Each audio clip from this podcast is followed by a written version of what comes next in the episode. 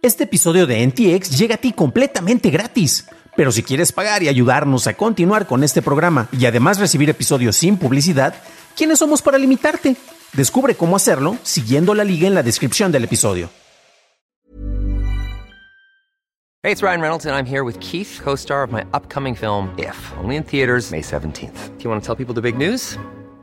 All right, I'll do it. Sign up now and you'll get unlimited for $15 a month in six months of Paramount Plus Essential Plan on us. Mintmobile.com slash switch. Upfront payment of $45 equivalent to $15 per month. Unlimited over 40 gigabytes per month. Face lower speeds. Videos at 480p. Active Mint customers by 531.24 get six months of Paramount Plus Essential Plan. Auto renews after six months. Offer ends May 31st, 2024. Separate Paramount Plus registration required. Terms and conditions apply if rated PG.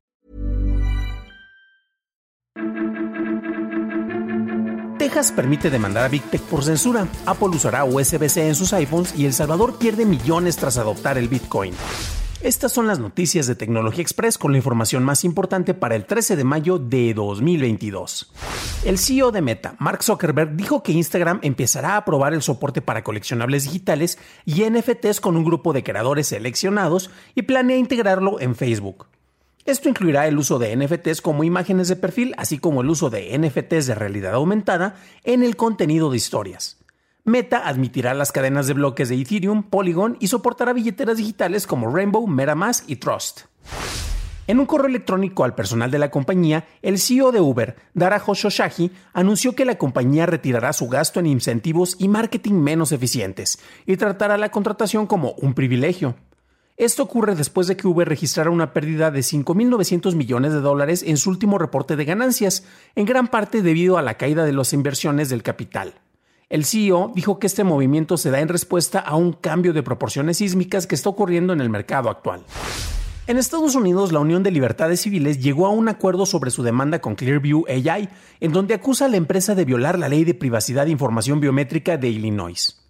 El acuerdo impedirá que la empresa venda sus datos biométricos a la mayoría de las empresas privadas en Estados Unidos. Clearview además dejará de ofrecer pruebas gratuitas a agentes de policía sin la aprobación del empleador. Clearview también creará una opción de exclusión para los residentes de Illinois para que sus fotos no aparezcan en los resultados de búsqueda.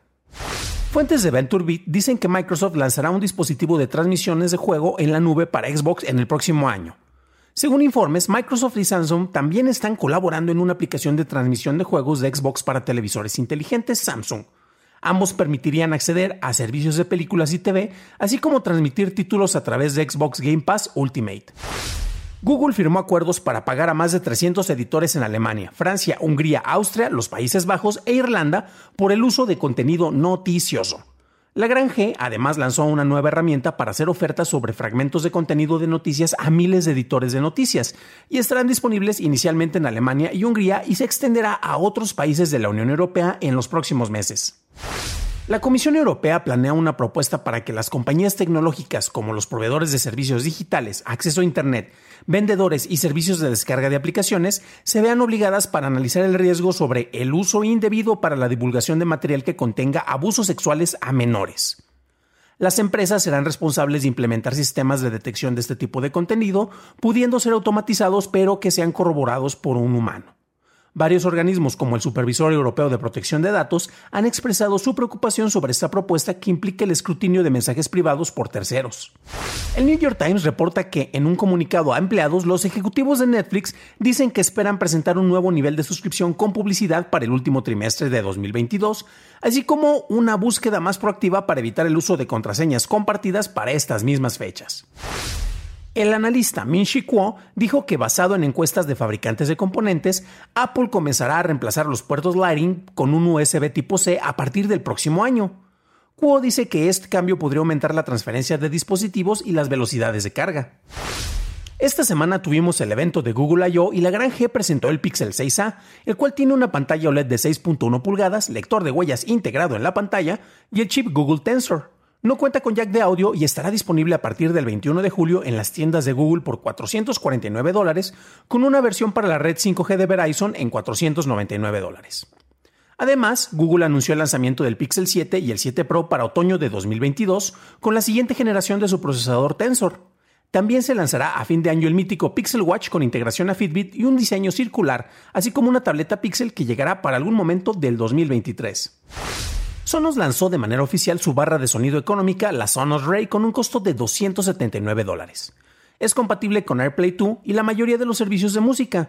Cuenta con controles táctiles en la parte superior y se pueden usar dos Rays y un Sonos One para crear sonido envolvente. No tiene micrófono incorporado, HDMI ni soporte a Atmos. Empezará a distribuirse a partir del 7 de junio.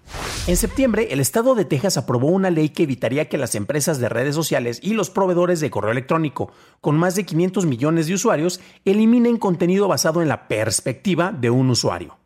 En diciembre, un juez federal emitió una orden judicial que impedía la entrada en vigor de la ley, argumentando que violaba los derechos establecidos en la primera enmienda. Un panel de la Corte Federal de Apelaciones falló 2 a 1 para suspender esta medida cautelar, aunque no se pronunció sobre el caso. Google y Samsung lanzaron una versión beta de Health Connect para desarrolladores, que proporciona un conjunto de APIs para facilitar el intercambio y la sincronización de datos de salud y estado físico entre aplicaciones. Inicialmente, Health Connect admitirá las aplicaciones de salud como Google Fit, Samsung Health, MyFitnessPal, Deep Fitness y YThings. Si varias aplicaciones proporcionan los mismos datos, el usuario podrá elegir cuáles tienen prioridad. Todos los datos permanecerán encriptados en el dispositivo. El CEO de Meta, Mark Zuckerberg, compartió un demo en video en donde muestra las capacidades del Project Cambria, específicamente su modo de transferencia a todo color de alta resolución, impulsado por su plataforma Presence. El CTO de Meta, Andrew Bosworth, también anunció que la compañía actualizará su kit de desarrolladores para incluir el conjunto completo de herramientas de la plataforma Presence impulsada por la percepción de la máquina y su inteligencia artificial. El presidente de Costa Rica, Rodrigo Chávez, declaró estado de emergencia después de que los ataques cibernéticos del grupo de ransomware Conti afectaran a varias agencias gubernamentales.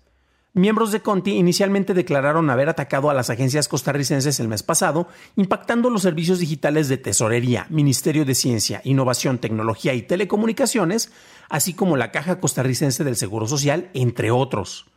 Blipping Computer observó que Conti publicó la mayor parte de los 675 gigas de datos obtenidos que son propiedad de organismos costarricenses.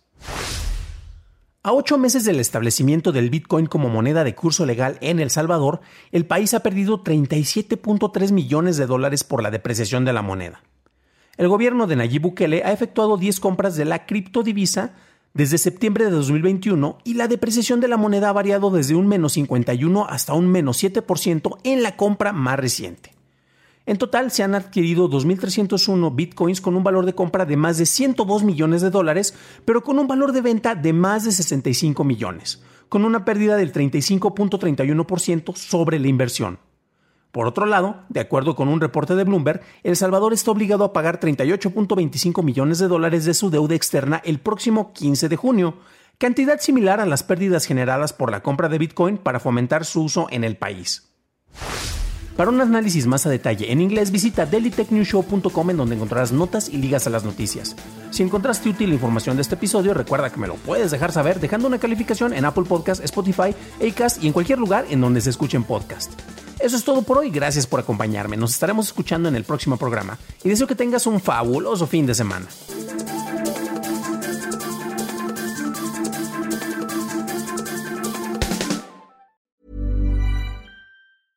Planning for your next trip?